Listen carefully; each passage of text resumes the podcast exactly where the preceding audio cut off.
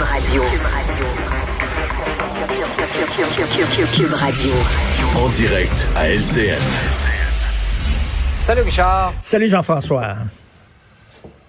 Alors, c'est le grand jour, on déconfine un petit peu, euh, mais la question qu'il faut se poser, c'est quel effet ça va avoir sur la contamination, sur l'école? Ben exactement. On déconfine un petit peu à Montréal, un peu plus euh, dans certaines régions orange. D'ailleurs, les chanceux qui vont pouvoir aller au restaurant. Je me souviens même plus comment ça fonctionne au restaurant. On paye-tu avant, après, quand soit Dans le temps qu'on y allait, là. Je me souviens absolument pas. C'est très, très flou. Écoute, je suis rendu que je fais mon pain. je, je, fais même ma propre eau quasiment chez moi, là. Non, alors, euh, donc, euh, vous êtes très chanceux. Donc, tout le monde est content aujourd'hui, sauf sauf les experts en santé. Si vous regardez bien, là, si vous Ouais. écoutez ce qu'ils disent les experts en santé, ils trouvent qu'on a déconfiné beaucoup trop tôt. Effectivement, le nombre de cas, le nombre d'hospitalisations est en baisse, mais le nombre de décès quand même demeure quand même assez euh, alarmant. On sait que la fameuse variante là, les, les- les- qui, qui arrive de, de certains autres pays, donc eux se croisent les doigts. Écoute, je pense, Jean-François, qu'il va y avoir une augmentation de nombre de cas. C'est sûr qu'il va y avoir un prix à C'est un pari que fait le gouvernement en disant c'est certain que euh, le nombre de cas baisse. Avec le déconfinement, c'est sûr que le nombre de cas va augmenter de nouveau.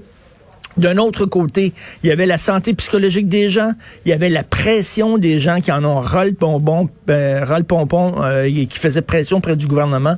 Donc, ils ont calculé en disant, écoute, c'est un prix à payer, mais c'est peut-être un prix acceptable à payer. Cela dit, il faut le dire, je le rappelle encore, c'est très important de, de, de cogner sur le même clou. faut faire attention, c'est-à-dire, faut pas commencer à flâner euh, aux galeries de la capitale, aux galeries Saint-Bruno, à perdre notre temps, comme on le disait, on, on magasine en gars, on magasine en commando, on rentre, on prend notre Commando. produit, on paye, on sort. Et c'est ça qu'il faut faire. Donc, pas trop niaiser. Si vous allez dans un restaurant dans les zones oranges, vous mangez, vous partez, vous essayez de respecter le plus possible les règles sanitaires parce que il va y avoir un prêt à payer, mais il faut pas revenir là, soudainement. Là. Après ça, confiner, reconfiner, puis jouer de l'accordéon. Richard, tout ce chemin-là Ben oui. et revenir en arrière encore une Ben fois. oui, là. parce qu'on a fait de gros sacrifices pour que ça baisse un peu, puis là, soudainement, ça reviendrait carrément au complet.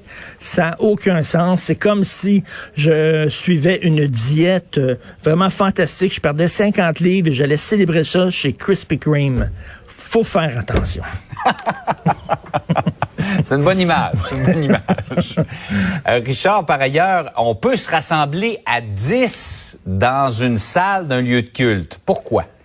OK, euh, moi, moi ma, ma fille aînée demeure en appartement. Je m'ennuie énormément d'elle. Elle ne peut pas venir manger à la maison, OK, avec moi et ma blonde. Elle peut pas venir manger à la maison une fois par semaine. Mais je pourrais la voir tous les jours dans une salle de prière avec huit autres personnes.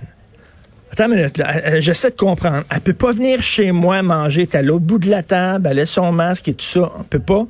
Mais je peux la rencontrer dans une salle tous les jours si je veux, pourvu que ça se soit écrit lieu ouais. de culte par-dessus. Écoute, on dit que c'est parce que prier est un besoin essentiel. Je m'excuse, mais euh, voir tes parents, voir tes enfants, c'est aussi un besoin essentiel. Tu peux aussi prier chez toi.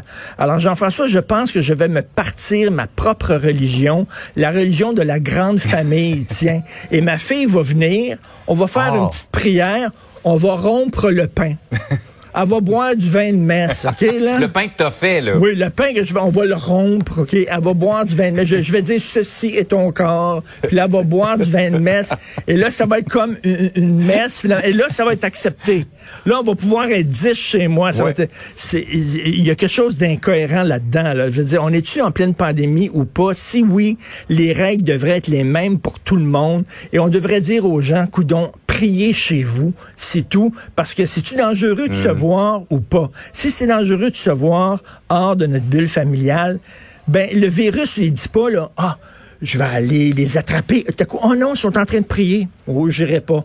OK, le virus ne fait pas la différence entre quelqu'un qui prie et quelqu'un qui ça. ne prie pas. C'est aussi dangereux.